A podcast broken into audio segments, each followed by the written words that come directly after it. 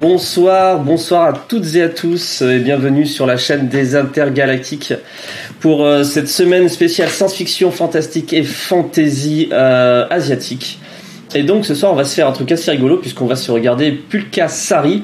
Alors faut que j'arrête avec ma légère dyslexie pour dire euh, dire Pulka Rassi. Euh, ça c'est un classique. Euh, bonsoir tout le monde et oui j'ai lu les, commentaires pendant qu'on attendait c'est super rigolo. Euh, Est-ce que le live sera disponible en rediff? Alors, euh, quand on passe des films, généralement, je les laisse pas longtemps. Parce que voilà, quand il y a une discussion, je laisse 14 jours comme d'habitude. Mais là, euh, j'ai pas encore décidé. En tout cas, on les exporte, on les met sur notre chaîne YouTube, ça c'est sûr, hors film. Le film ne reste pas parce que voilà, on fait ça un peu, un, peu comme ça. Euh, bon ça, eh ben ça, Fabien est là, mais forcément Fabien est là. Coucou Fabien. Coucou le caillou barbu. Et voilà, et ben donc euh, Pulka Rassi, donc moi bah Pulka Sari, voilà, je suis parti. Euh, Qu'est-ce que je vais dire dessus? Et ben je pensais jamais que j'aurais un lien aussi fort à ce, avec ce film parce que euh, il avait été évoqué lors du Kaiju Online Festival et les et tout le monde disait ah le Kaiju no Crash, ben, je le connaissais pas. Et là, je viens de me taper la traduction des sous-titres, donc c'est-à-dire que je le connais absolument par cœur. Donc je pensais jamais que j'aurais un, voilà, un lien aussi fort avec ce film qui, euh, qui est très sympa en plus. Enfin, j'ai trouvé euh, j'aime bien. Enfin, je trouve qu'il y a une narration qui se tient. Enfin, bon, c'est cousu de fil blanc, etc. Mais euh, j'ai pas trouvé que c'était un si mauvais film. Enfin, même pas du tout. J'ai trouvé que c'est un bon Kaiju Ega. J'ai trouvé point de vue effets spéciaux assez dingue en fait. Il, euh, il, rend, il rend vraiment super bien. Enfin, j'ai trouvé j'ai passé un super moment devant un Kaiju Ega. Donc, je merci d'avoir d'en avoir l'avoir évoqué qu'on soit là ce soir. Et du coup je suis avec Célia de cinémacoréen.fr qui est euh, outre la première femme de cette chaîne depuis quelques semaines tu es là tout le temps. Euh, et, euh, et plein d'autres choses puisque tu es programmatrice du festival cinéma coréen et puis tu, tu mènes plein de plein d'actions autour de, de ce cinéma là et, euh, et, là, bah écoute, l'antenne est à toi. Je te laisse présenter ce film parce que même moi, je, j'y connais, je le connais pas tant que ça, outre le fait de l'avoir traduit et le connaître par cœur maintenant. Ben merci beaucoup Julien, bonsoir à toutes et à tous. Effectivement, j'ai été assez assidue ces dernières semaines parce que euh, dès qu'on parle cinéma plus film dans l'espace, forcément je suis présente et l'avantage de ces dernières éditions sur ce Twitch, c'est qu'elles étaient en ligne et que d'habitude à la période des intergalactiques, moi je suis ailleurs tout simplement. Donc c'est pour ça que je vais euh, très rarement à Lyon à cette période, mais j'y vais à d'autres moments, surtout en, octobre, notamment pour Lumière, euh, par exemple. Mais je vais, je viens à d'autres d'autres moments. Donc euh, Lyon est, une seconde ville pour moi. Et euh, c'est vrai que quand on a eu ce focus euh, Kejueya et qu'on lançait des idées, j'avais proposé Pulkasari, euh, prononcé à la française, mais si vous voulez prononcer à la coréenne, c'est Pulkasari. En fait, le R ne se prononce pas bien, c'est un mélange de L, et puis le U n'est pas un U, c'est un OU, mais c'est pas bien grave. Si vous l'écrivez avec un P ou un B, vous allez très facilement retrouver la référence. Et euh, pour ceux qui voudraient revoir le film, ne soyez pas trop tristes, il disparaît du Twitch ici, vous le reverrez. De toute façon, il est partout. Euh, mmh. en ligne, donc euh, ne vous inquiétez pas. Je vous ai fait une petite présentation un peu scolaire, euh, vous me pardonnerez parce que euh, comme on parle d'un art visuel, moi j'aime beaucoup en fait m'adosser à des contenus visuels et pour cette petite présentation, j'avais surtout envie de vous montrer des images d'archives, des choses un petit peu rares où vous ne connaîtriez pas. Donc l'idée c'est de vous montrer le petit PowerPoint que je vous ai fait. Alors je vais tenter le partage d'écran. J'espère que tout va bien. Apparemment, oui. Je me vois en vignette avec Julien et le chat en dessous. Le chat, le chat a disparu. Je suis donc encore en audio, mais je vais le couper. Je pense que je vais quand même lui donner un petit peu à manger parce qu'il va être impossible pendant ta présentation. Mais là, on voit oh. bien, on voit bien, on t'entend bien et on voit bien ton, mmh. ton Et moi, je veux bien un, un, un éco-tofu en, en, public aussi. Hein. J'adore les chats. Et donc, euh, Poulkassari, d'où ça vient en fait, euh, tout simplement? Donc, je vous ai mis euh, cette petite illustration euh, des, euh, des décors et costumes préparatifs du tournage. Et eh bien, tout simplement, ça provient déjà d'une cosmogonie qui est partagée en fait dans toute l'Asie extrême orientale, que ce soit en Chine ou au Japon. En fait, vous avez tout un bestiaire fantastique hein, qui a nourri les imaginaires, les contes, les mythes dans toute cette partie. Et en Corée, ça a infusé, euh, puisque c'est un petit territoire, une péninsule qui est prise entre euh, des géants, On surnomme souvent la péninsule coréenne la petite crevette entre les baleines, et c'est pas pour rien. Donc, elle a été régulièrement envahie, que ce soit par les Mongols, les Chinois, les, les Japonais, et donc ils ont exporté leur culture. Et les Coréens ont toujours fait ça ils ont toujours ont été imprégnés, mais ont refait en fait à leur sauce euh, leur propre euh, leur propre imaginaire, leur propre culture, leur propre identité, et donc il y a un aspect très coréanisé en fait euh, qui a été pris de, de ces infusions chinoises et japonaises. Et donc en fait ce bestiaire est souvent illustré sous la forme d'un tapir pour essayer de reconnaître un peu la bestiole que vous voyez à, votre écran. Et en Corée on appelle ça un mec. donc c'est je vous l'ai mis en haut avec euh, l'orthographe en hangul, qui est en fait l'alphabet coréen et comment on le prononce. Et donc euh, cette petite bestiole fantastique, la retrouve très régulièrement. Donc c'est quelque chose qui n'est pas du tout nouveau dans l'imaginaire collectif coréen et asiatique.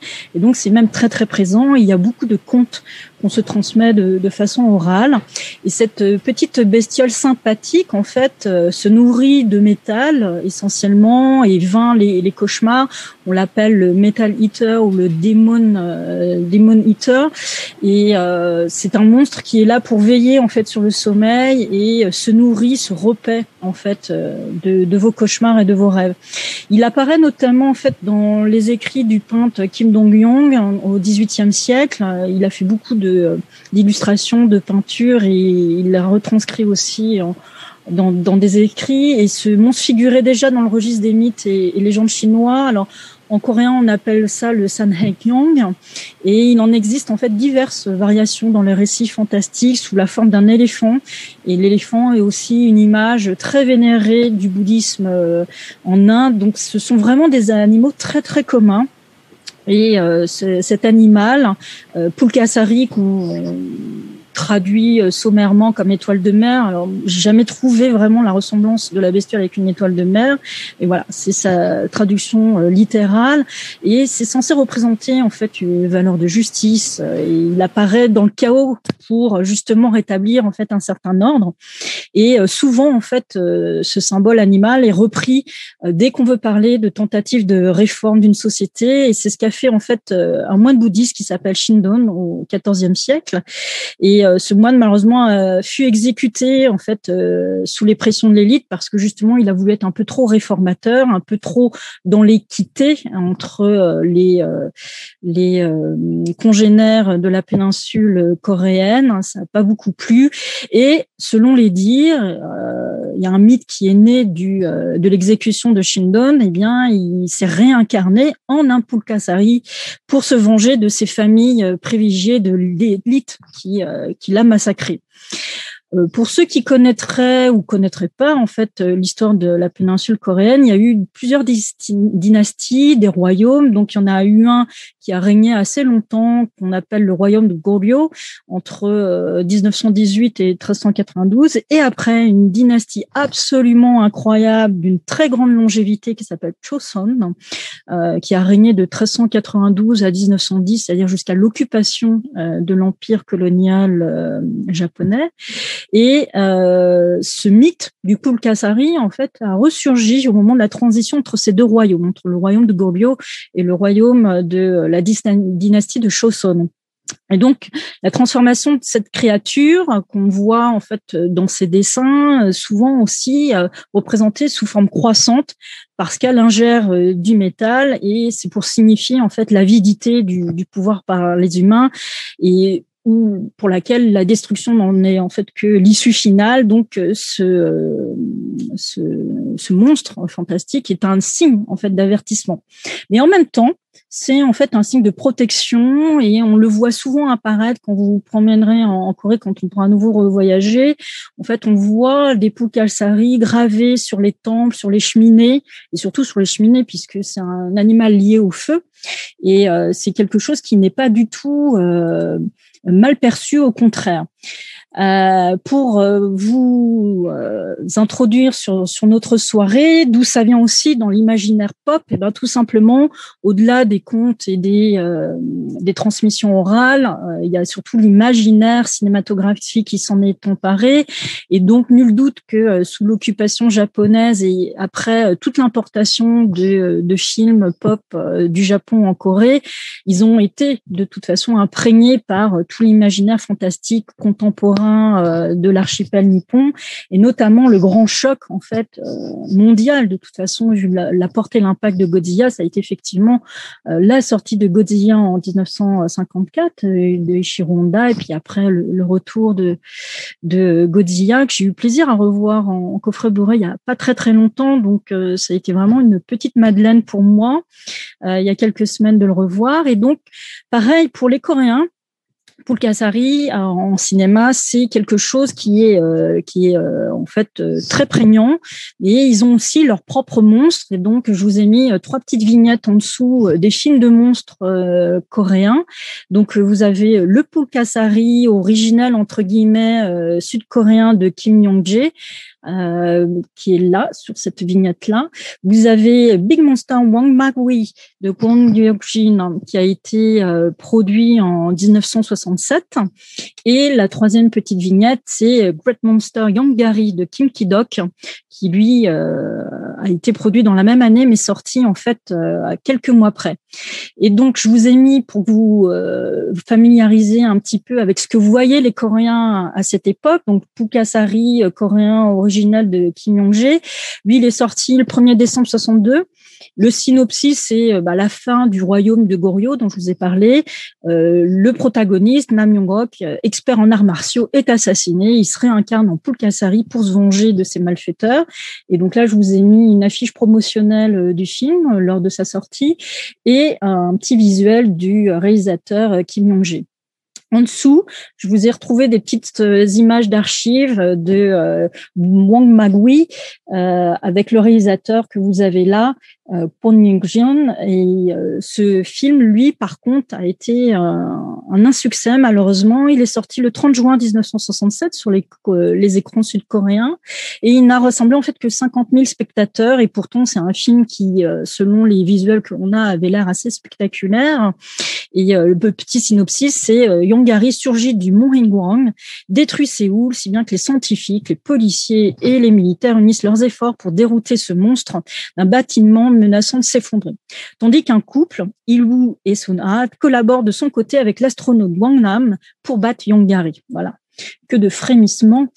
Euh, la troisième euh, variation, donc, c'est euh, Great Monster Yongari de Kim Ki-dok. Donc là, vous avez le réalisateur au centre, avec quelques images d'archives que je vous ai sorties des décors et de l'équipe.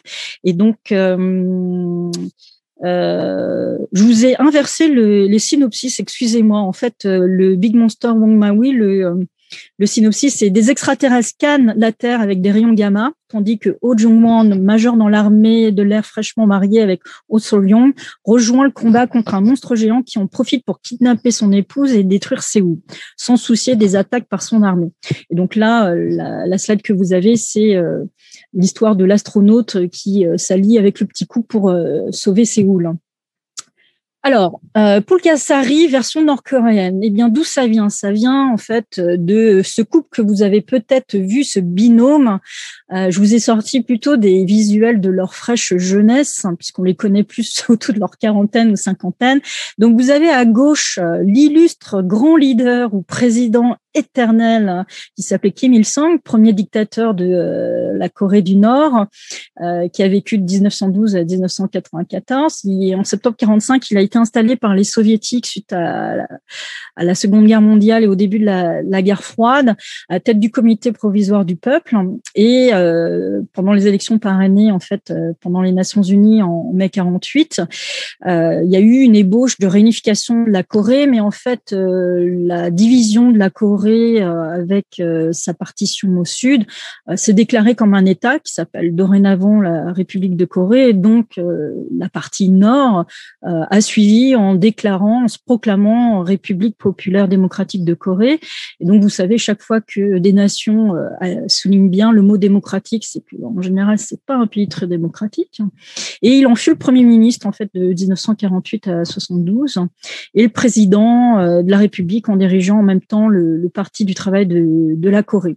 Puis il a, a eu un rejeton que vous avez à, à la droite là, Kim Jong-il qui lui euh, a vécu de 1941 à 2011 et euh, lorsque son père est décédé, normalement la tradition c'est d'avoir euh, trois ans de deuil pour faire la transition, mais euh, les observateurs extérieurs euh, en ont conclu qu'en fait c'était pas vraiment trois ans de deuil, mais trois ans de complications pour opérer cette transition. Et toujours est-il qu'il est devenu en fait le cher dirigeant, le dirigeant bien aimé de tous les Nord-Coréens, et euh, sa réputation internationale était d'être un très grand cinéphile. On a spéculé sur ses archives, tout le monde voudrait bien savoir ce qu'il y avait comme film euh, dans, dans ces bâtiments. Et donc, lui, ce qu'il tenait à cœur, c'est de faire du cinéma un véritable outil de propagande accessible à prix bas que euh, chaque Nord-Coréen pourrait s'acheter euh, très très facilement un ticket de cinéma comme il pourrait s'acheter du pain. Et donc, ces chers leaders bien aimés et vénérés ont eu quelques méfaits, dont un extrêmement médiatisé et, connu, euh, très fantasmé, qui est euh, l'enlèvement en fait du couple euh, emblématique qui a bercé en fait toute la culture pop sud-coréenne des années 50 aux années 70. C'est l'actrice Choi Eun-hee et le réalisateur Shin Song-hok que vous avez là la légende, parce que euh, c'est vraiment en fait un fait où euh, chacun y est allé de sa version et a enflé euh, de, de, fantasmes cet épisode d'enlèvement, c'est que donc nos chers leaders ont enlevé euh, en 78. Euh, elle était divorcée à l'époque euh, du réalisateur Shin Sang-ok parce que bon, il lui a été malheureusement infidèle, mais euh, comme il était toujours très préoccupé euh, pour sa femme, dès qu'il a entendu parler de sa disparition, ben, il est allé à, à, sa recherche à Hong Kong et lui il y était parce que il avait du business à faire, il devait se refaire une santé en fait financière de sa société Shin Film. Donc je vous ai mis en fait le petit logo euh, en bas à droite, qui était une, société de production extrêmement prospère parce que c'était l'empereur du cinéma sud-coréen euh, pendant à peu près une vingtaine d'années. Il a sorti plus de 140 films. C'était vraiment le, le, le, réalisateur incontournable de cette époque. Mais ce qui s'est passé dans les années 70 et les années 80, c'est qu'il y avait beaucoup de censure et il a eu du mal à s'adapter en fait à toutes les contraintes. Et ça a été quasiment la banqueroute en fait de sa société production euh, Shin et donc euh, on lui a offert des opportunités dont Hong Kong. Et euh, ce qui s'est passé c'est que quand sa femme a été enlevée en janvier 78, lui il y est allé aussi en juillet donc six mois après et s'est fait lui-même enlever. et donc ça a été l'occasion pour lui de rejoindre déjà sa femme. Et en fait, le but avoué en fait de nos chers leaders nord-coréens, c'était de rebooster en fait l'industrie cinématographique nord-coréenne avec en fait ce duo de stars. Et quoi de mieux en fait pour euh, redorer le blason de, de cette industrie que l'un des meilleurs experts, l'un des meilleurs réalisateurs de la péninsule.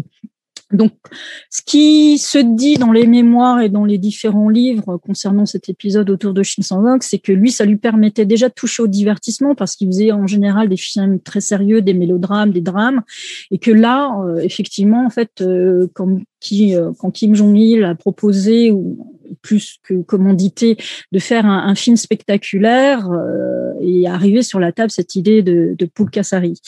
Donc, je vais vous montrer euh, la petite euh, aventure. Il fallait montrer que euh, on vivait bien en Corée du Nord. Donc là, par exemple, je vous montre Kim Jong-il sur un tournage d'un film. Mais voilà, vous voyez, Cheoni, elle a pas l'air très très heureuse à son arrivée suite à son enlèvement. Mais après, les photos de propagande voulant qu'ils aient le sourire, quand elle a été rejointe par son mari, eh ben, ils ont paradé, défilé, le sourire aux lèvres pour faire bonne fille. En fait, c'est une stratégie parce qu'en fait, le couple Che et Shin, voyant cette situation, avait un premier avantage, c'est de bénéficier de fonds euh, qui n'avaient plus en fait en, Corée du Sud et donc pouvoir faire des films. Et donc pendant la période de leur environnement de trois ans, ils ont fait sept films euh, ensemble. Et donc, euh, ces sept films, en plus, ont eu une reconnaissance euh, internationale. Donc, je vous ai mis en fait une superbe photo de Cheoni qui, euh, en fait, est primée en tant que meilleure actrice pour le film Le Sel, donc une production nord-coréenne faite par Shin Sang-ok. Et donc, l'ambition de Kim Jong-il est un peu secrète aussi de Shin Sang-ok, c'est de faire du film Pulkasari le, le héros de la lutte des classes en ayant une conscience sociale que n'avait pas forcément en fait euh, Godzilla. Godzilla, lui, détruisait surtout des bâtiments, mais il n'avait peut-être pas forcément conscience du potentiel social qu'il avait.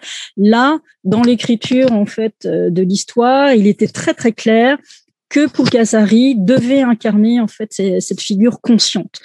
Euh, le problème, c'est que Shin euh, a eu aussi euh, en fait la folie des grandeurs avec Kim Jong-il. Il était en double tournage. Il tournait en même temps que Pulkasari en fait un autre film qui s'appelait On Kill Dong, qui était aussi l'un des premiers films d'arts martiaux de, de, Corée du Nord. Et donc ce tournage a été extrêmement fatigant, très très compliqué. Et ça va peut-être s'en ressentir quand vous allez visionner le film. Il y a beaucoup d'incohérences, il y a des anachronismes. Enfin, c'est fait un peu de briquet de broc. il y avait des problèmes sur le tournage parce que beaucoup de démarches euh, liées à la bureaucratie, les contraintes euh, de la propagande, et puis c'est surtout qu'en fait ils avaient des équipes euh, qui ne parlaient pas la même langue. Et donc notamment, Fabien vous en parlera, puisque une partie de l'équipe des Godzilla est venue voilà. Et donc, bah, pour finir euh, cette introduction, donc euh, euh, la fabrication de Pokaseri, donc il est crédité en fait de réalisateurs, donc Shisanote dont je viens vous parler, et Chung Gonjo, euh, dont on ne retrouve aucune information valable, vérifiée. Et donc, comme je le disais à Julien hier, moi, je fais très attention aux sources. Je vérifie toujours à deux, trois fois la pertinence et la valeur. Et le seul document que j'ai trouvé sur le co-réalisateur, et c'est ce visuel sur le site du film, euh, du Festival du film fantastique de Puchon, qui est à côté de Séoul. Et c'est la seule preuve matérielle qu'on a que cet homme, en fait, a existé, ce qui est assez incroyable. Je n'ai malheureusement pas d'autres informations. Je cherche encore pour avoir plus de facilité d'accès aux, archives. Et en fait, on ne trouve pas grand-chose sur cet homme. Bon, il existe. Et c'est peut-être ça aussi qui fait que le film Pulkazari est assez euh, hétérogène dans, dans sa mise en scène, mais ça n'en reste pas moins un film très agréable à regarder. Et donc en fait, euh, ce film euh, je vous ai mis des petites photos de tournage. Donc là, vous allez peut-être reconnaître en fait les collaborateurs dont euh, Fabien parlera tout à l'heure. Donc euh, le superviseur des effets spéciaux, Teruyoshi Nakano, à gauche en bas, et vous avez en bas à droite Kenpachiro Satsuma qui bah, faisait office du petit Pulkasari avec effectivement là quand il est habillé du costume. Et donc ce film a été terminé en fait, euh, pareil, il y a des informations mauvaises qui circulent, mais Shin Sang-ok était encore là quand le film euh, c'est fini le 28 décembre 85. Et en fait, euh, Kim Jong-il l'a bien vu. Il a mis trois jours à regarder les deux films que lui avait livré Shin Sang-ok, donc On Kill Dong, le film d'arts martiaux, et Paul Kassari, le film euh, de monstres. Et donc, il était très très content. Donc, euh, en fait, il a donné son feu vert à Shin pour lui dire bon bah voilà, je suis absolument enchanté de ce que vous êtes capable de livrer. Vous savez faire du film de genre, du film spectaculaire.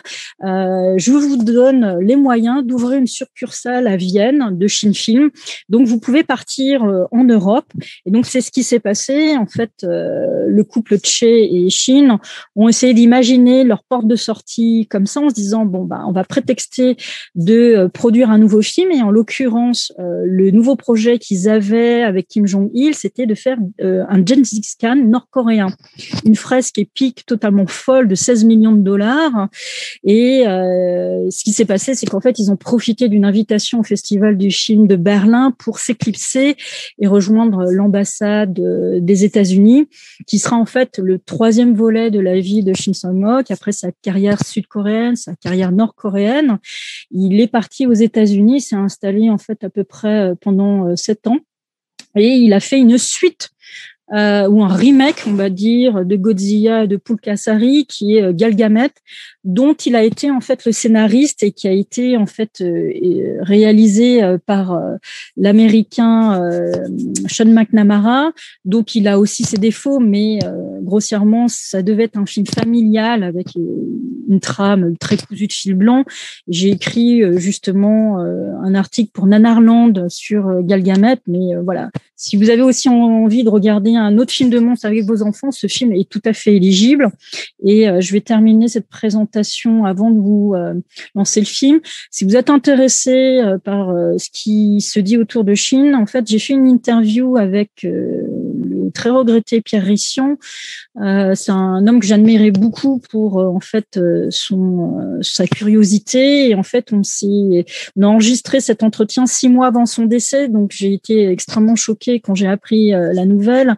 Et donc, on était au Festival des Trois Continents qui était en partenariat avec la Cinémathèque française pour refaire une euh, rétrospective Shinsanok.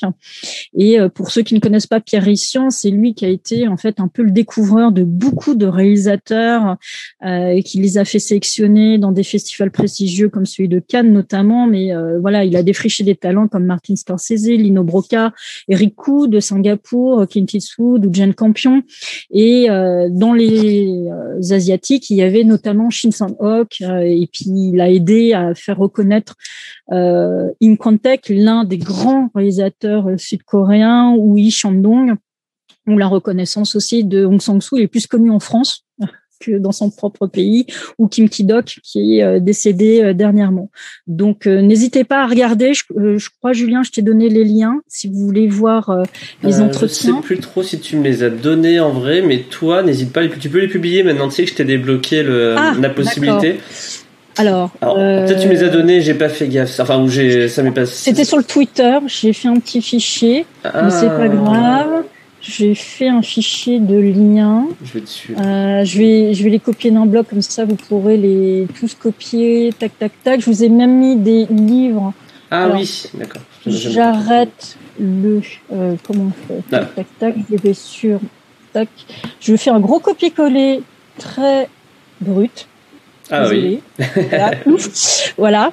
Et euh, dans les petites lectures que je vous recommande, donc euh, si vous êtes intéressé, je vous ai mis un lien leslibraires.fr euh, si vous voulez faire des recherches. Vous avez ce livre qui est euh, très intéressant sur le cinéma nord-coréen. Vous avez celui-là aussi pendant la période coloniale. Je sais pas si on voit bien les titres. Je... Voilà. celui-là aussi, North Korean Contemporary. Et celui-là, alors avec beaucoup de réserves, c'est en fait le, livre mythique qui vous raconte comment euh, c'est euh, fait euh, kidnapper le, le couple chez Chine, mais il y a beaucoup en fait d'erreurs.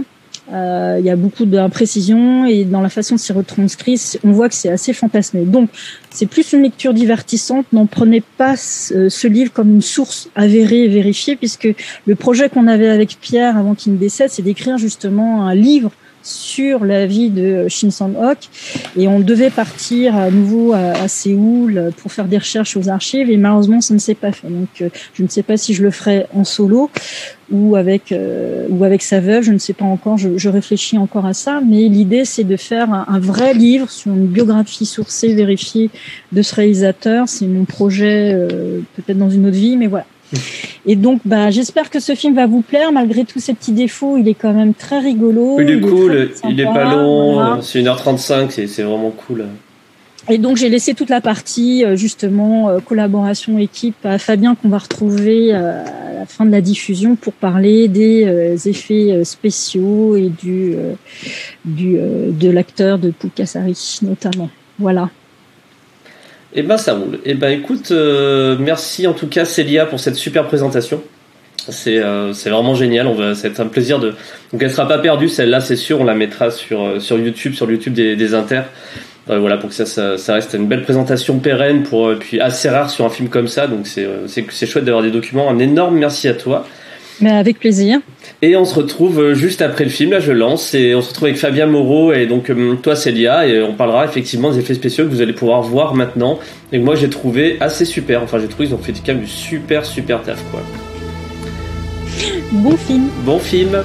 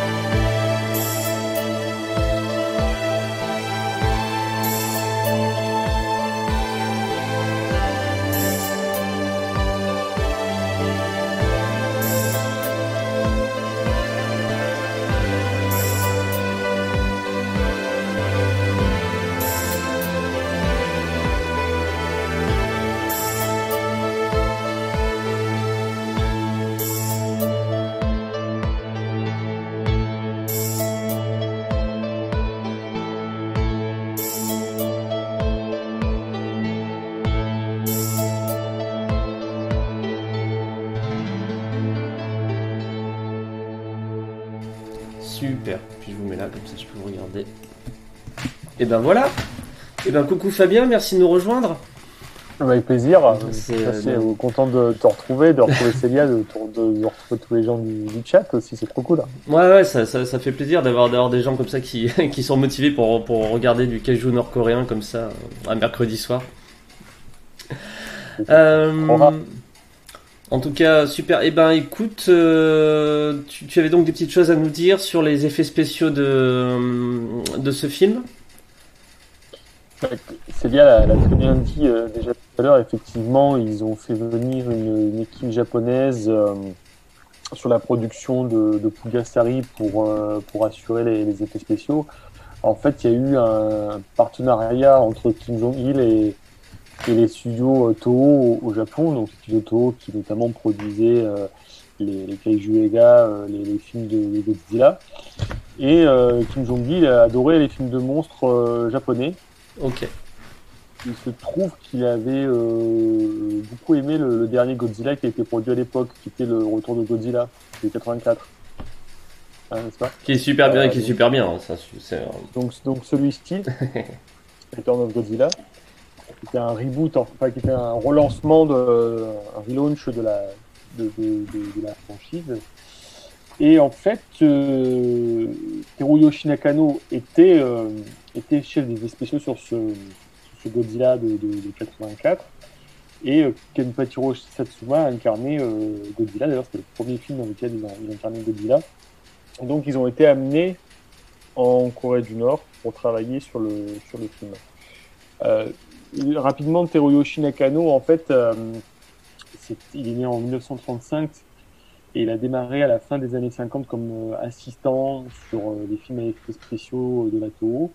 Et il est devenu donc un des assistants proches d'Eiji Tsuburaya, Eiji Tsuburaya qui est le grand le grand pape des effets spéciaux japonais. C'est lui qui a créé Godzilla, qui a créé les, les des années 50, 60, le grand expert en, miniature, en, night painting, et, euh, c'est notamment lui qui a confectionné tout l'univers fantastique et SF japonais durant la période des années 50-60. Et donc Nakano euh, était euh, donc sur le plateau avec Tsuburaya dans les années 60, a bossé sur des films comme comme euh, Gorath, comme King Kong contre Godzilla, comme Mothra contre Godzilla. Euh, D'ailleurs, euh, il a une, particularité, c'est qu'il portait toujours des, des, lunettes de soleil sur le plateau. Pourquoi? Parce que euh, sur le tournage de Mothra, je crois, il s'est reçu le, le, jet de, de, Mothra en pleine figure, donc le jet de Mothra qui était conçu à base de, de colle. Ah oui. Donc en fait, il a failli le, le, rendre aveugle et donc après, il a porté des, lunettes de soleil pour se protéger. Euh, de, de, de toutes sortes d'attaques ou d'accidents. Et euh, Monsieur Nakano, lui, sa grande spécialité, euh, c'est euh, les effets pyrotechniques, euh, les explosions. Il adore les, les, les explosions. Il est l'un des, l'un des pros des, des, explosions au sein du département effets spéciaux de la. Et en, fait, en 1970, lorsque Eiji décède, euh, le département d'effets spéciaux de l'ATO est complètement euh, restructuré et euh, Monsieur Nakano devient le chef du département d'effets spéciaux de, de, des studios Toho et euh, il rencontre euh, Kenpachiro Satsuma notamment euh, sur Godzilla contre Edora en 1961 mhm. puisque c'est Monsieur Satsuma euh, qui s'appelait à l'époque encore Kengo Nakayama jouait le rôle d'Edora en fait D'accord. Et, voilà, et apparemment, il s'est pris une crise d'appendicite sur le, sur le plateau et ils ont dû l'opérer sur le plateau sur le costume d'Edora. Putain. Donc, il a ensuite joué le rôle de, de donc, qui était un, une espèce de, poulet robot qui vient de l'espace. Donc Godzilla versus euh. Et euh, Nakano, euh, lorsqu'il a pris le contrôle des effets spéciaux de la Toho, il a un peu brisé certaines règles de son maître Tsuburaya qui disait absolument il faut, que le, les monstres ne doivent jamais saigner. Parce que si les monstres euh, saignent, ça peut choquer les enfants. Bon, lui, euh, il a fait, le premier truc qu'il a fait, c'est faire saigner Godzilla, euh, qui, qui du sang à un coup de, de gros, de gros geysers, et mettre des explosions de partout. C'est-à-dire que quand on voit les films sur lesquels il a il a travaillé euh, notamment euh, le Godzilla, le Godzilla de 74, mhm. là, il y, a des, il explosions, il y a des explosions Voilà. tout ça pour dire que dans les années 70, Monsieur Nakano avait supervisé un, un, des plus gros succès du cinéma local, qui est donc la submersion du Japon un gros gros film catastrophe mhm. euh, qui, qui, qui, qui, a été euh, très, très, très gros succès pour la pour la Toho. Donc ça reste un petit peu son travail euh, son travail phare. Hein. Ça reste un petit peu son, son chef-d'œuvre en termes d'effets spéciaux parce qu'on a des scènes d'explosion, des scènes de ponts qui détruisent, des, des typhons géants. Donc le but c'est de stimuler carrément la, la, la, le naufrage du Japon littéralement. Et donc en, en 1984 donc il est appelé euh, donc euh, par Tomoki Tanaka, euh, le producteur des de, Godzilla, pour faire donc encore une fois donc Return of Godzilla, sur lequel il doit comment dire changer pas mal de choses puisqu'on ne tourne plus en cinémascope, là on tourne en format 1.85. Mhm. Donc du coup euh, vu que le paysage de Tokyo a changé, euh, les maquettes sont plus, les, les, immeubles sont plus grands, donc il fait construire le, quartier de Nishi Shinjuku, Nishi, Shinjuku pardon, euh, les immeubles géants. Voilà, il les fait carrément reconstruire, et ce qui fait que Godzilla est tout petit. Donc euh, c'est pour ça que Godzilla, qui est un monstre de 80 mètres, passe pour une petite créature à côté d'immeubles qui sont censés faire 80 mètres, plus de 400 mètres. Euh, il est un peu tard, pardon. non, pas et, euh, voilà. Et donc, quand arrive le, le projet euh, de, de Pugasari, donc c'est euh, les unités de production de, de, de Kim Jong-il qui, qui contactent directement la Toho. Et donc, Monsieur Nakano se rend en Corée du Nord avec une quinzaine de personnes, avec son équipe, des effets spéciaux, dont Monsieur Satsuma, pour, pour travailler dans le, sur le film. Et donc, moi, en 2015, j'ai interviewé euh, Monsieur Nakano pour mon, pour mon livre sur euh, Ishiro Honda, Ishiro Honda, humanisme monstre. Et à la fin de l'interview, je lui demande, euh, bon, je, sais que c'est un sujet un peu sensible, mais est-ce que vous pouvez nous parler de votre travail sur euh, Pugasari? Euh, Lorsque j'ai publié le bouquin, j'ai pas mis cette question. Mhm. Parce que je l'ai gardé, je me dis bon, c'est un peu sensible. Donc là, ce soir, je vais vous dire ce qui m'a. Une avant-première, une avant-première sur, enfin une première sur la chaîne des intergalactiques, incroyable. C'est l'exclu intergalactique. Incroyable. De, cinéma coréen. Hein, Alors, euh, donc là, c'est Monsieur Nakano qui parle. Donc, je me suis rendu en Corée du Nord avec Kampachiro Satsuma qui a enfilé le costume du monstre Pugasari. Donc là-bas, il se trouve qu'ils produisaient des, films et ils avaient même des cinémas pouvant accueillir 2000 personnes. Mais ils produisaient des films de propagande vantant les mérites de la famille Kim.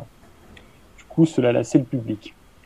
Et par conséquent, Kim Jong-il s'est dit qu'il faudrait faire des films divertissants, ce que disait mm. tout à l'heure. Et donc cet homme était plus proche d'un artiste plutôt que d'un homme politique. Il adore le cinéma et possède, resté dans les années 80, et possède une collection de plus de 300 bobines qu'il se passe dans son cinéma personnel. Donc pour faire un film divertissant, il a pensé à faire un film d'arts martiaux inspiré par le kung-fu hongkongais et euh, par le tokusatsu japonais, donc les, séries et films avec effets spéciaux japonais. C'est ce qu'il voulait montrer à son peuple.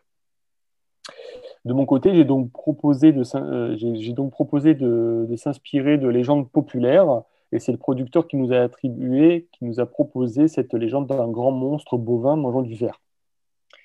C'est ainsi qu'est né le film. Donc, dans cette légende, un monstre aide le peuple à faire un coup d'État contre un mauvais homme politique. C'était intéressant, mais je me demandais si Kim Jong-il allait accepter de faire un film sur un coup d'État. Donc il a été ravi, nous avons commencé euh, à avancer dans cette direction. Il nous a proposé de carrément créer, de bâtir un studio de cinéma un studio comme, euh, comme nous le souhaitons. Donc j'ai été surpris par cette proposition, euh, car c'était vraiment, euh, c'était vraiment incroyable, puisque je pouvais demander tout ce que je voulais. Et donc, puisque je pouvais faire tout ce que je voulais, j'y suis allé sans limite et j'ai demandé un studio qui comportait des infrastructures pour monter, développer le film et finaliser les bobines. Donc, en gros, vous rentriez, vous aviez toute une chaîne de fabrication d'un côté et vous ressortiez avec tout le film prêt à être diffusé de l'autre côté en fait. Donc ils ont fait carrément bâtir un studio de, post-production au sein même de, au sein même de Corée du Nord juste pour le film. Donc je, je n'y croyais pas. Alors Hein, ils m'ont dit qu'ils le feraient en deux ou trois mois. Donc qu'ils allaient bâtir en fait le studio en deux ou trois mois. Je n'y croyais pas vraiment, mais nous avons continué les préparations, le scénario, etc. Et un an plus tard, nous allions commencer le tournage. Mais le studio n'était toujours pas terminé. Et donc, où allions-nous tourner? Eh bien, puisque le studio était construit pour moi, je devais y tourner. Seuls les murs en béton étaient là, avec des trous à la place des fenêtres. Je m'étais fait l'idée qu'il fallait tourner là et de faire euh, de mon mieux, de mon possible. Il a fallu couvrir les fenêtres pour ajuster la lumière, préparer les plateaux, puisque leurs emplacements étaient prêts, mais vides. Il fallait aussi peindre des paysages, et j'ai demandé euh, donc à peindre un ciel euh, au, fond du, au fond du studio, et ils me l'ont fait en deux jours. Au Japon, en général, euh, ça aurait pris une semaine, mais les actrices et les femmes de la Brigade du Plaisir sont venues et ont tout peint au pinceau. Tout était hors norme là-bas. C'est ouf. J'avais également besoin d'une foule pour les scènes de révolution et on m'a demandé combien je voulais de personnes. Akira Kurosawa tournait avec 500 à 600 personnes. Pour un novice comme moi, c'était un rêve. J'ai donc dit que 600 personnes seraient mon idéal et ils m'en ont ramené 3000.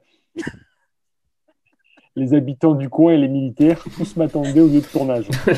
je, pense que c'est un record pour une scène de feu organisée. En tout cas, j'ai pu faire ce que je voulais. Le petit problème était le logement. Il y, avait des appartements pour les invités d'honneur, pardon, mais cela était pensé pour quelques personnes, une famille ou deux. Or, nous étions une équipe de 15 collègues à devoir vivre ensemble. C'était un peu fatigant. Le staff a donc pris un hôtel en me laissant tout seul avec les cinq servantes qui me lavaient même mes slips. J'ai donc fini par les rejoindre à l'hôtel. Voilà un peu l'ambiance de laquelle nous avons tourné. J'ai d'autres histoires, mais je ne peux pas vous les raconter car votre vie serait mise en danger. Voilà. Eh ben. c'est. Euh, oui, donc il arrivait vraiment à. Enfin, on lui disait, ouais, t'as besoin de. Tu veux quoi on te, le, on te le fait, quoi, concrètement, quoi. Euh, c'est ça, mais, mais euh, bon. Ce que dit rapidement le livre de, Paul Fisher, là, une super production de Kim Jong-il, encore une fois à prendre avec des pincettes, c'est qu'apparemment ils étaient cloisonnés dans une résidence où ils pouvaient aller que d'un point A à un point B pendant la pendant la, la production du film. Et ce qui est quand on voit le film, ça corrobore ce qu'il dit, hein, parce que les scènes de fou, elles sont quand même très très euh, impressionnantes. Hein, euh, quand je voyais carrément les, les, espèces de boules de feu géantes qui s'abattent sur les sur les je me dis qu'ils y sont allés, euh, ils y sont allés sans limite, même si on se dit que le but c'était de faire le maximum possible et que des fois il n'y a pas de cohérence effectivement au niveau du montage. On sent que des fois les les plans sont un peu balancés n'importe comment, mais qu'il n'y a pas vraiment de, de, montée en puissance de la scène. Des fois les scènes sont sont coupées tel quel. Mais bon, c'est vrai que quand on voit effectivement les plans de Pugassari qui qui, qui, qui, qui marchent des fois avec un effet de transparence, on sent que quand même euh, les infrastructures devaient être assez calibrées parce que finalement la caméra bouge peu, bouge relativement peu, les plans sont assez fixes et on suit surtout les, les gens qui sont en bas du décor. Finalement, c'est une technique euh, qui nous ramène presque à ce qu'on pouvait voir dans, dans les années, euh, les années 50. Hein. Mmh. Euh, Nakano, il fait aussi un truc, mais assez rare dans ce film-là, quelque chose qu'il a surtout fait dans les années 70, c'est utiliser la contre-plongée et tourner quelques plans du monstre qui marchent euh, à ciel ouvert. Quelque chose qu'on peut voir, par exemple, dans, dans Mechagodzilla contre-attaque. Euh, mais là, qu'on voit, on voit ça notamment au moment où il arrache l'arbre, à un moment donné, il pète un arbre et il marche avec la, avec la bûche. Et euh, à un moment donné, il reprend carrément des trucs des Jitsuburaya, hein, puisque quand il se fait enterrer par, par, par, la roche, en fait, on reprend carrément une scène du retour de Godzilla de 1957 où il y avait des blocs de glace qui tombaient sur Godzilla pour le, pour le recouvrir. C'est quasiment le même effet. Et puis après la, destruction de l'espèce de, cité impériale, on a un travelling sur les ruines, comme ça, tout doucement. Et en fait, ça, c'est un plan du Godzilla de 54. Sauf que Nakano, là, il ajoute euh, en plus le monstre euh, qui se dandine un peu. Et euh, un truc que j'aurais bien voulu savoir, c'est si, malheureusement, j'ai pas réussi à le savoir, s'ils ont construit le costume du monstre au Japon ou s'ils l'ont acheminé en, en, Corée du Nord, ou est-ce qu'ils l'ont fait sur place. Moi, je pense qu'ils l'ont fait au Japon parce qu'il n'y a que les Japonais pour faire ce type de créature-là, pour faire ce type de sculpture, de finition, parce que euh, je ne sais pas ce que vous en pensez, mais moi je trouve que la créature elle est vraiment très très réussie. Je trouve que le ah, costume est vraiment très très beau, euh, est vraiment très très beau et surtout euh, on sent que c'est un costume qui a été fait pour le gabarit de, de Satsuma en fait, mhm. parce que il est très très mobile, ce qui n'était pas le cas sur le sur le Return of Godzilla parce que le costume avait été fait pour pour une autre personne. Et du coup, lui, il, a, il, a, il, a, il, était très serré dans le costume, il était très, très engoncé. Or là, on voit que non, il peut lever les bras, il, peut, il a beaucoup plus de, de liberté, chose qu'on verra dans les Godzilla qui refera, qui fera lui après, comme Godzilla contre Violent, où on sent que le corps est beaucoup plus, euh, beaucoup plus flexible, beaucoup plus en mouvement, et du coup, il, lui confère plus de personnalité finalement grâce à la, à la gestuelle. Et euh, Célia, tu disais un truc tout à l'heure dans le chat, tu disais, il a les, il a les mêmes, euh, il a les mêmes yeux que, Godzilla. Et en fait, euh, quand tu vois le, costume du film de, Godzilla 84, ça donne ça. Hmm. Donc, on est sur cette idée d'avoir euh, une créature avec un regard menaçant, mais avec un regard très expressif et avec un côté presque un peu euh, balle de ping-pong dans le, hmm. tu vois. Hmm. Et en fait, ils ont, ils ont repris exactement la, la même technique. Et on voit qu'il y a un costume principal pour accueillir l'acteur. Et pour mhm. certains gros plans, ils ont fait un plastron mécanique avec une, avec une tête euh, mécanique, avec une mâchoire et les yeux qui font, euh, qui font comme ça. Et surtout avec un, effet qui permet de, de, faire bouger le poitrail, pour montrer le, cœur qui bat en fait. Il y avait ça dans le Godzilla de, de 84 euh, aussi. Je parle beaucoup de ce Godzilla 84 parce qu'en fait, Pulgasari reprend littéralement les, les mhm. mêmes effets. à un moment donné, Pulgasari euh, il est d'un coup, il est mis en rouge parce qu'il vient de s'extraire d'un incendie. Comme le, Godzilla 84, à un moment donné, il s'approche d'un volcan et d'un coup, il se met à, il se met à devenir rouge. Donc, c'est des, petits, des petites techniques comme ça d'éclairage, des petits trucs qui reprennent d'un film à l'autre parce que, mine de rien, ça, ça marche, ça marche sur le spectateur. Là, en voyant le film, il y a une scène qui m'a vraiment marqué, c'est la scène où justement Pulgasari s'extrait du, de l'incendie et il va se, se, calmer dans l'eau. Coup, l'eau devient tellement brûlante que ça crame tous les, tous les soldats. J'ai trouvé ça euh, bien foutu. Enfin, soit, soit c'est un coup stratégique de, de pour tous les tuer, soit il avait juste envie de se baigner et du coup il, s'en il a, tué tout le monde. En fin de compte, le, film est très proche d'une autre saga de Kaiju Ega japonais qui est, euh, qui est Majin, euh, parce qu'en fait, c'est un, ce sont des kaiju Ega euh, féodaux, moyenâgeux, dans lequel des opprimés euh, utilisent euh, le monstre, qui en fait est une idole de pierre qui vient à la vie, euh, possiblement un, dieu, pour se venger des seigneurs qui les persécutent, qui les oppriment. Bah, là, c'est un peu la même chose. Hein. Sauf que dans le... et en général, il y a toujours une connexion entre une jeune femme euh, qui, euh, qui doit apaiser l'âme du monstre en versant une larme. Euh, il y a des trucs qu'on retrouve effectivement. Donc déjà, la, la conscience sociale dont, dont, parlait Célia, elle est déjà dans, dans Imagine. Et à un moment donné, ils ont repris un trait de caractère de, de Gamera, Gamera qui est la, la tortue géante. la réaction. Au fusée. Qui, qui, qui, qui, crache du feu, qui tourne sur elle-même. C'est que Gamera, dans les films historiques, il absorbe de l'énergie et il, la, il la recrache après forme de feu. Et là, à un moment donné, euh, Gassari fait, euh, fait, euh, fait, exactement la même chose. On récupère un boulet, relance. Euh. Voilà, voilà, exactement. Il y a d'autres effets qu'on peut voir à un moment donné. C'est la première apparition de, de Gassari quand il est tout petit. On le voit qu'il est dans une espèce de, de trousseau à, couture avec des ciseaux géants et des, des, aiguilles.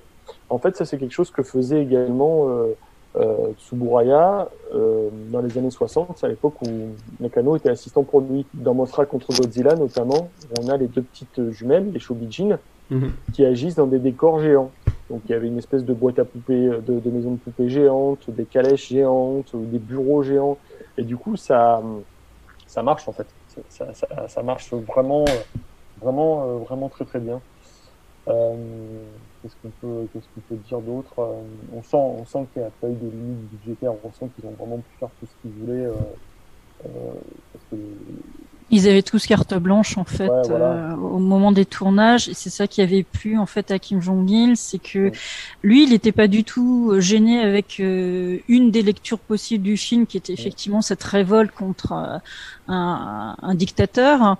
Euh, lui, il avait une lecture complètement différente et effectivement, cet esprit de lassitude du public euh, a complètement été euh, bouleversé, chamboulé avec Shin Sang-ok parce que les sept films qu'il a produits pour Kim Jong-il, en fait, étaient totalement inédits.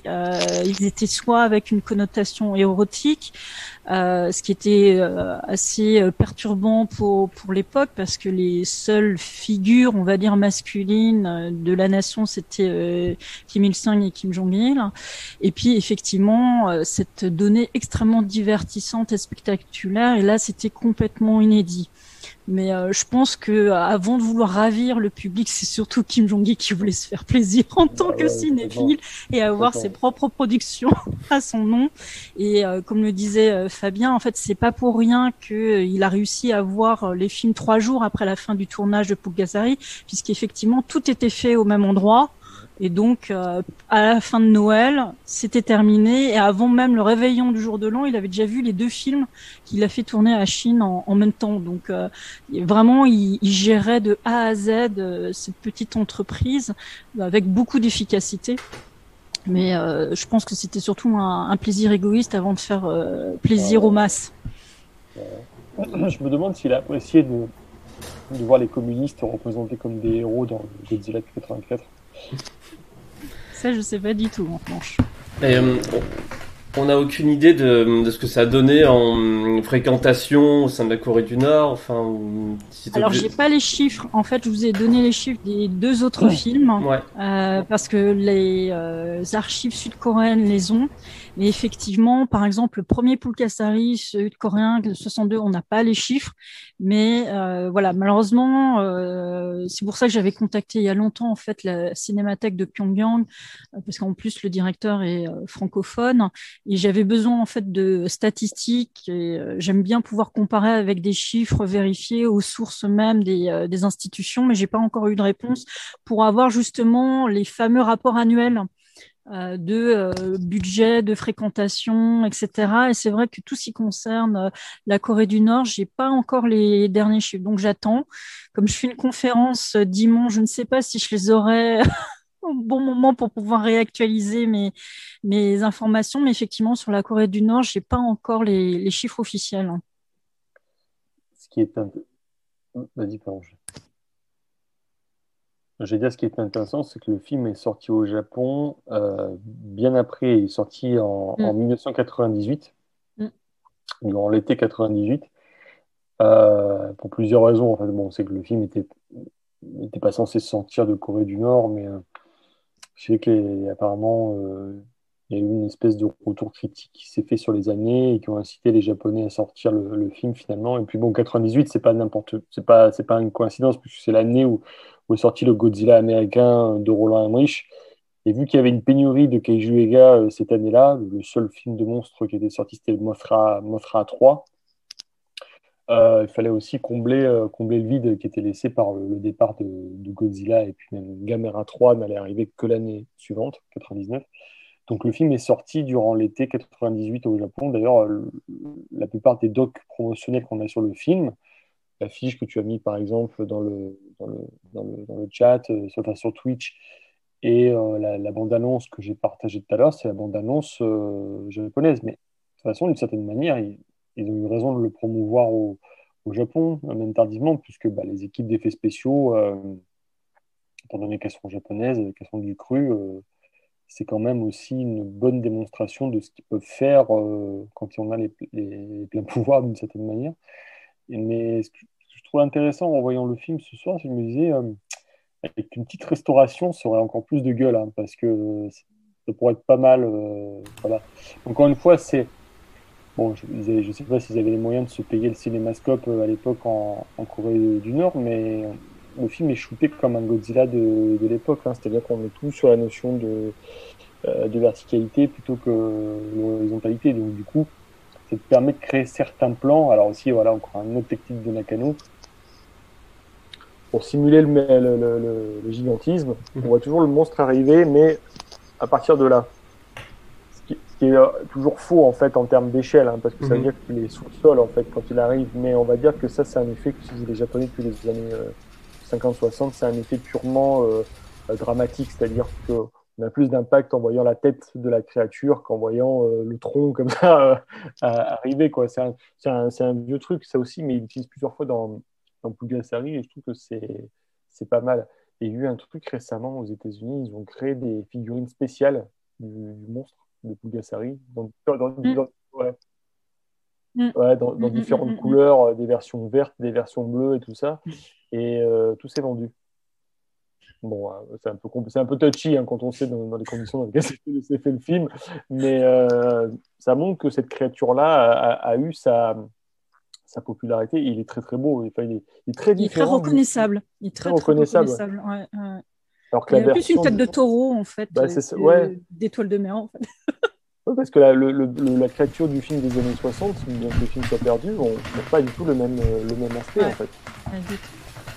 Et je pense qu'ils ont essayé de le rendre euh, à la fois monstrueux et, euh, et sympa en fait. Oui, il, a, il a un côté attachant de toute façon, surtout quand il est petit, etc., ou taille humaine. Enfin, il est. euh, c'est une espèce de gros monstre, euh, une espèce de gremlins qui, euh, qui mange du fer, quoi. Et, euh, et après, ouais, il devient carrément impressionnant. Gilgamesh est plus sympa lui encore. Oui. Et euh... moi, en tout cas, moi, c'était une bonne surprise. Je m'attendais, enfin, je pense comme pas mal de gens, enfin, je sais pas, je sais pas trop dans le chat si c'est le cas, à avoir vraiment un petit un film un peu mal branlé, enfin, et euh... et euh, limite nanarisant. Et en fait, j'ai trouvé que c'était, bah, malgré euh, plein de défauts, etc., plutôt un super. Enfin, moi, j'ai passé un super bon film, quoi. C'était un vrai plaisir de le traduire et c'est cousu de fil blanc, hein, comme je disais tout à l'heure, mais c'est euh... ouais, moi, j'aime bien ce film, quoi. Pas étonnant que les gens soient fascinés par sa, par sa production parce que c'est tellement euh, énorme euh, en termes d'ampleur qu'on se dit mais comment est-ce qu'ils ont réussi à, monter le truc en fait? Et c'est vrai que la, composante euh, côté Chine est, passionnante, la composante japonaise d'effets spéciaux euh, aussi, ils ont réussi à quand même à coordonner, à coordonner tout ça. Enfin, je suis pas étonné que, que Shin Sang-gun soit sorti complètement rincé du tournage. Effectivement, si en plus il cumulait ça avec l'autre tournage euh, Ouais. martial à côté, ça, enfin, ça devait être une année quand même assez, euh, assez rude, euh, assez rude pour lui. Mais euh, c'est marrant aussi parce qu'il s'est conféré un ton comique au film par moment avec les bruitages. Euh, Mm. un peu, un Mm, mm, mm. comme ça. Peut-être, je sais pas si c'était pour faire plaisir aux, aux enfants, mais euh, apparemment, il, apparemment, il voulait faire une suite, mais bah, ça s'est pas fait parce que bah, les, les deux, euh, le couple euh, Chine s'est C'est s'est enfui. enfui quand ils- Mm. lorsqu'ils étaient en, en Autriche. Et apparemment, euh, Mm. lui, il était, il était pas content, il était humilié, donc il a dit donc, je, donc, je ne sais rien. Enfin, c'est intéressant, ça aurait été intéressant que ça donne lieu à une, à une franchise. hein. Alors, et, euh, et dans le cas présent, ça reste toujours un, un spécimen unique, hein, je crois, hein, si je ne me trompe pas, hein, dans, dans le genre. En tout cas, en Corée du, en Corée du, du Nord, parce qu'en Corée du Sud, ils vont produire un, un gros gros paquet ensuite de films de monstres. En tout cas. Mm. Le remake de, de Yongari, là, de 99, euh, tourné avec des acteurs américains, ça c'est compliqué ça. hein. Non, mais c'est vrai, ça- ça... c'est petit. Ça pourrait faire un super remake aujourd'hui. Hein. En Corée du Sud, ils pourraient très bien tourner un, un remake de, de fou avec, euh, avec Mm. Paul Kassari. Hein. C'est- Ce, serait, euh, ce serait génial, hein, avec le même design, mais euh, légèrement remis au goût du jour. Ce serait, ça un truc assez, euh, assez splendide. Hein. Surtout toutes les séries médiévales euh, qui pop en ce moment, ce serait, ce serait Bah, intéressant. oui, le succès de Kingdom euh, est Ouais, avéré. voilà. voilà. Mhm.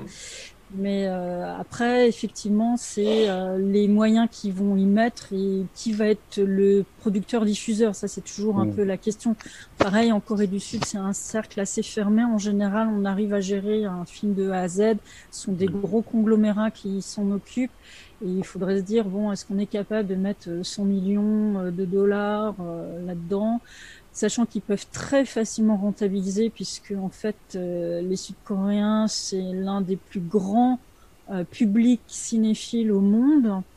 Et euh, ils atteignent très facilement les 10 millions d'entrées Ah en fait, donc c'est très très facile. Nous, on a maintenant un, peu plus de, de, mal à les atteindre pour un pays dit cinéphile, mais eux très régulièrement, ils ont en box-office local 5 à 6 films domestiques qui font plus de 10 millions ah et leur genre préféré, euh, c'est l'action. Donc c'est euh, totalement éligible parce mmh. qu'ils aiment effectivement quand ça va dans tous les sens et notamment là euh, il y a eu un film qui est passé euh, à l'étrange festival en septembre dernier qui s'appelle Ashfall en français Destruction finale et ça pète de tout partout. Alors là, je n'ai jamais vu un film où ça explosait de toutes les façons possibles et imaginables.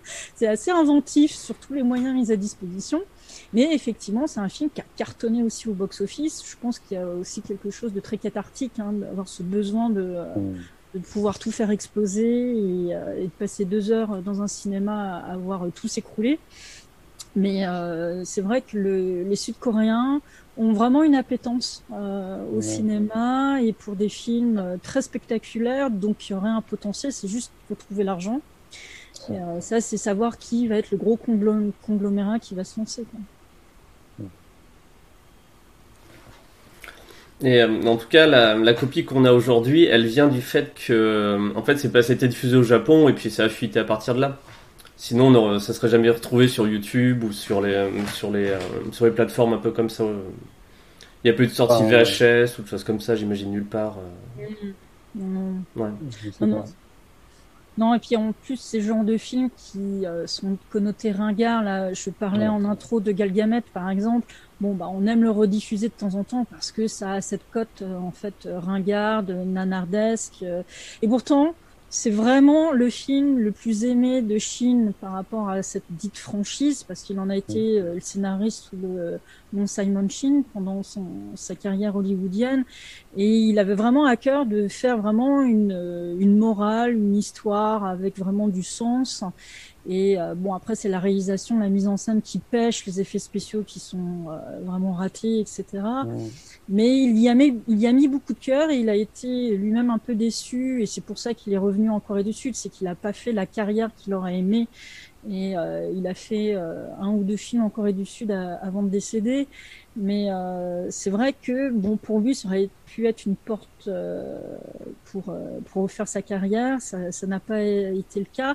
Mais Poulkassari l'avait vraiment marqué, c'est que bon, l'histoire c'était pas trop ça, mais ils avaient mis les moyens. Donc s'il dit quelque part c'est possible, ça s'est fait en Corée du Nord, c'est quand même assez exceptionnel. Et d'un autre côté, bon bah il était euh, à la mesure de faire un scénario qui lui plaisait à Hollywood, mais la mise en scène n'était pas raccord avec euh, ce mmh. qu'il aurait aimé faire. Donc il y a beaucoup de frustration par rapport à ça. Mais euh, c'est un, un, cinéaste assez incroyable parce que vraiment, il, a réalisé beaucoup, beaucoup, beaucoup de films. C'est quelqu'un qui a vraiment imprégné l'imaginaire collectif sud-coréen avec des mélodrames, des drames. Euh, et c'est vrai qu'on ne l'attendait pas dans ce type de registre. donc c'est pour ça, moi, ça me fait plaisir de parler de ce pan-là de la filmographie de Shin Sang-ok parce que bon, bah, il a réussi à faire quand même des choses euh, qui sont pas, euh, sont pas des chefs-d'œuvre, mais euh, qui sont vraiment intéressantes en fait à, découvrir. Et après, le problème, c'est toujours, bon, bah, si on a envie de restaurer, si on a envie de ressortir ce type de film, comment on fait? C'est euh, de retrouver le matériel originel, ça c'est très très très compliqué, de le restaurer et trouver quelqu'un qui serait intéressé pour, euh, pour diffuser. Donc malheureusement, ça, ça demande un, un certain coût. Mais moi, ça me ferait plaisir de voir effectivement un espèce de petit coffret où il y aurait toute, toute la franchise, on va dire Pulgasari, sud-coréenne, nord-coréenne, euh, etc. Euh, pour bah, juste dire au marché, bah, dans la péninsule, on sait faire des, des films de monstres, tout simplement. Bah ouais, le fameux Yongari euh, de 67, euh, mm. aussi une histoire un peu tragique parce qu'ils ont, ils ont filé le master, le, le, le négatif aux, aux Américains. Ah les Américains l'ont, les Américains l'ont, les Américains l'ont balancé après, euh, après avoir l'avoir exploité en fait. Donc, et ils ont retrouvé une copie partielle au début des années 2010, je crois, en, Corée. Donc, une, une, copie de 40 minutes en, en coréen qui, a, mm. qui est en fait. Mm, mm, alors que la, alors que la version doublée en, en anglais, euh, on peut la voir partout quasiment. Mais euh, moi, j'aimerais bien euh, voir les films nord-coréens de, de Shin Sang-ok. Le sel, j'ai jamais vu, mais ça m'intrigue. Hein. Apparemment, c'est un film qui a décroché, je sais pas combien de, de prix à l'époque. Ouais. quand même. et, euh, notamment, je vous ai montré une photo du festival euh, de films de Moscou. Donc, ah, alors bon, après, on peut se dire oui, Moscou, les soviétiques. Euh, quand on voit leur palmarès, c'est très dans l'idéologie hein, soviétique communiste. Mais toujours est-il que ça a fait beaucoup plaisir quand même à la Corée du Nord de se dire ah notre production maison a été honorée. Euh, je vous ai mis, alors je ne sais pas si les liens ont marché dans le chat tout à l'heure avant que le film démarre, mais je vous ai mis la chaîne vidéo des films nord-coréens. Ouais. Donc, euh, vous avez euh, pas mal de films de fiction et de propagande des documentaires, des clips, des, films promotionnels. Et le lien d'avant, ce sont les films de Shin Sang-ok qui ont été euh, soit restaurés ou pas encore restaurés, qui est sur la chaîne officielle de la Korean Film Archive. Il y en a pas mal parce qu'il en a fait tellement de toute façon qu'il euh, y en a déjà beaucoup euh, sur la chaîne. Et qui a un véritable effort. En fait, ça c'est aussi une infusion française, une très grosse influence. J'en parlerai dimanche dans ma conférence. C'est que la Corée, en fait, a compris qu'il fallait euh, sauvegarder son cinéma et qu'il fallait mettre des moyens. Donc ils ont créé en fait l'équivalent du CNC là-bas qui s'appelle euh, la COFIC. Et euh, en fait, cet organisme permet de pouvoir récupérer les copies, les restaurer. Et donc sur la chaîne officielle YouTube de la Korean Film Archive, vous pouvez retrouver beaucoup, beaucoup de films. En fait, tous les matins, j'essaie de mettre en avant un film de patrimoine. Il a depuis en fait euh, huit ans, euh, tous les mois, il poste en fait un, nouveau film et depuis ces derniers mois, il poste les euh, versions restaurées. Donc, par exemple, il y a des films patrimoniaux extrêmement importants pour les Sud-Coréens comme Gil Sotom qui parle des familles séparées.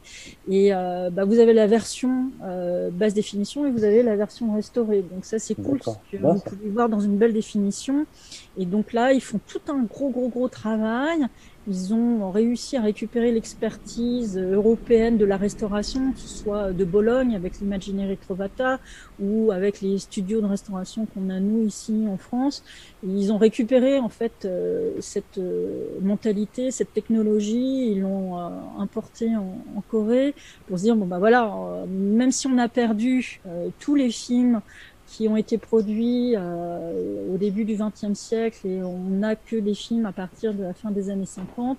Au moins ceux qu'on a depuis euh, la fin des années 50, essayons de les euh, protéger, les restaurer et surtout de les rendre visibles. Bon, après, moi, chaque fois que je vais en Corée, quand j'achète des coffrets DVD là-bas, ça me coûte trois bras. c'est extrêmement cher. Donc je n'achète que un ou deux coffrets à chaque voyage, mais euh, ils font effectivement un, énorme effort de, sauvegarde de leur cinéma. Ils ont compris que c'était un, levier de rayonnement de soft power, mmh. tout simplement. C'est pas juste le cinéma actuel contemporain qui cartonne et dont on fait des remakes à gauche à droite, mais c'est aussi le cinéma patrimonial. Et euh, comme je le disais en introduction, Pierre Rissian a été un des défricheurs. C'est lui qui a permis de montrer des cinéastes qui maintenant sont hyper importants dans, le circuit des festivals. Mais c'est surtout mettre l'accent sur euh, des euh, metteurs en scène, des cinéastes qui, bah, en fait, avaient des choses à, raconter simplement sur le pays. Et bah, il y a quelques Français, il y a les frères Jalado des festivals des Trois Continents, Pierre Rissian, etc. Eux, ils sont allés plusieurs fois en Corée et ont rapporté en fait à chaque fois des films euh, pour les faire sélectionner soit aux trois continents, soit euh, euh, à Cannes. Et puis après, il y a eu d'autres festivals comme le Festival des cinémas d'Asie de Vesoul pour lequel j'ai travaillé plusieurs années. Ah merde. Bon, super. J'ai perdu mes, mes deux comparses parce qu'en fait, Zoom coupe au cours de 40 minutes, mais je pensais qu'il me préviendrait avant. Pas de souci, je vais leur créer une nouvelle, ce pas, une nouvelle, euh, une nouvelle discussion. On se sent très bête à ce moment-là. Je... Ouais, Zoom a coupé. Ouais, je pensais qu'il nous préviendrait, qu'il nous ferait un petit décompte. Euh, parce qu'au bout de 40 minutes, en fait, quand t'as pas la version payante, euh, discussion, voilà, je suis perdu, c'est le stress, paf, si c'est comme ça. Hop, on s'en fout. Copie l'invitation et je copie à nos deux invités en urgence. Hop. Et Fabien. C'est super. Ça fera un peu de montage, ça, tiens. Hop, ben, comme bon, on finira là-dessus, je pense. Hop, Fabien, je te l'ai en- envoyé sur Twitter. Je te l'ai, je te l'ai copié, donc euh, j'espère que vous allez me rejoindre. Désolé tout le monde. Euh, ta ta ta, voilà, ben on a, on a l'air bête. D'habitude, il fait un décompte. Je me suis dit, ah, on pourra prévoir peut-être à 3-4 minutes d'avance, etc. d'arrêter le, d'arrêter le zoom, mais non, non, il a, il a juste coupé quoi. Euh, Célia, je t'ai envoyé le lien, le nouveau lien par Twitter. Et c'est Zoom, en fait, faut payer pour passer les 40 minutes, mais je pensais qu'on qu'on aurait un espèce de décompte qu'on pourrait anticiper ça, et pas du tout, en fait. Il a, il a juste rien à foutre. Ouais, faut, faut- ouais, c'est, c'est, faut, faut le payer Zoom, quoi. Enfin, ça me fait chier. Je pas, enfin, on- je m'en sers jamais, quoi. Et, euh, et effectivement, il y a cette limite à la cour. Donc, peut-être qu'ils vont arriver. Bon, on va se dire, c'est histoire de se dire un peu au revoir, quoi. Non, ça c'est, ça c'est moi. J'ai pas envie de me voir, merci. Euh. Bon, bah, j'espère que ça vous a plu, en tout cas. Que vous avez passé, euh, on- n'avait pas tardé à terminer, de toute façon. Ah oui, si je commence pas la réunion, ils vont pas arriver, quoi. Bon, je vais aller beaucoup plus, euh, voilà, super, faut tout activer. Tac, tac. Vais aller beaucoup plus simple pour OBS. je suis partout, c'est horrible. Ah, ça trouve qu'ils vont arriver, ça va fonctionner automatiquement, ce serait cool ça. Et ben voilà, Ah, Célia, c'est bon. tu... Pardon je, je ne te vois pas.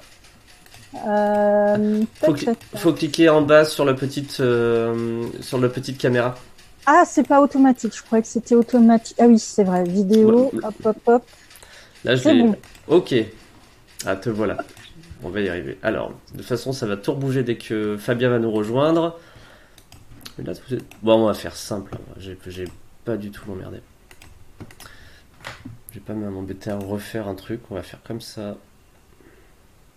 Je suis désolée, c'est moi qui ai imposé le zoom parce que Discord Mhm. ne fonctionnait pas chez moi. Je Non, pas tout. Mais j'aurais j'aurais plus, j'aurais plus, plus euh, l'anticiper.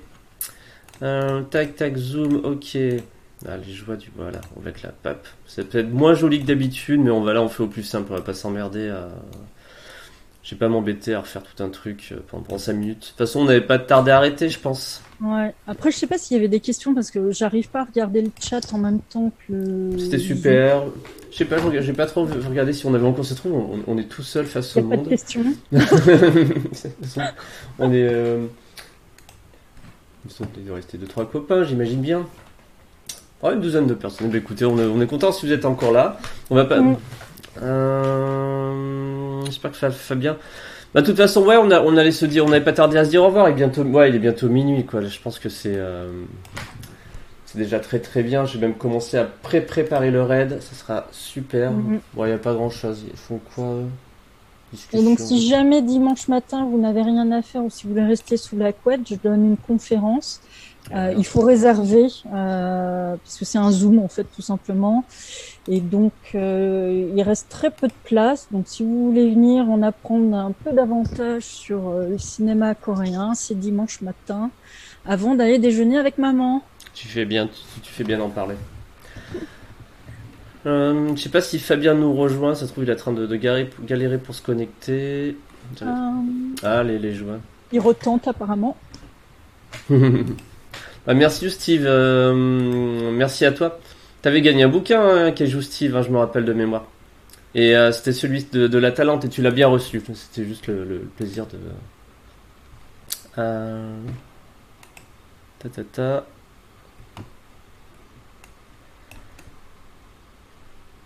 Si on me vend en doute, c'est encore plus l'enfer. De toute façon, il n'y a pas grand chose à raider là, à cette heure-là, j'avoue. Je sais pas, c'est si super intéressant ce qu'elle fait, elle. C'est pas ouf, hein.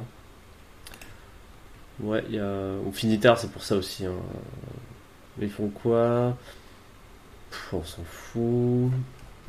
Entraînement du mercredi, on s'en fout. Ouais, je sais même pas si on va faire un raid ou pas. Peut-être vers elle, quoi, mais. euh, Ouais, elle regarde un documentaire sur les gens de petite taille. Ça peut être raccord avec Paul Cassari. Sur son petite taille, ok. Euh... euh, Oui, bah là, il rentre dans un. Non, je peux raconter ce que je t'en regarde. Il rentre dans, des- dans un camion de pompier qui est très grand, effectivement, et petite taille. Euh, je sais pas, si je suis abonné normalement, notamment avec les intergalactiques, c'est que c'est une chaîne intéressante qui a des choses à dire et généralement bien de gauche, enfin tu es culturellement. Bah bon, après les gens ils font ce qu'ils veulent un mercredi soir à minuit quoi.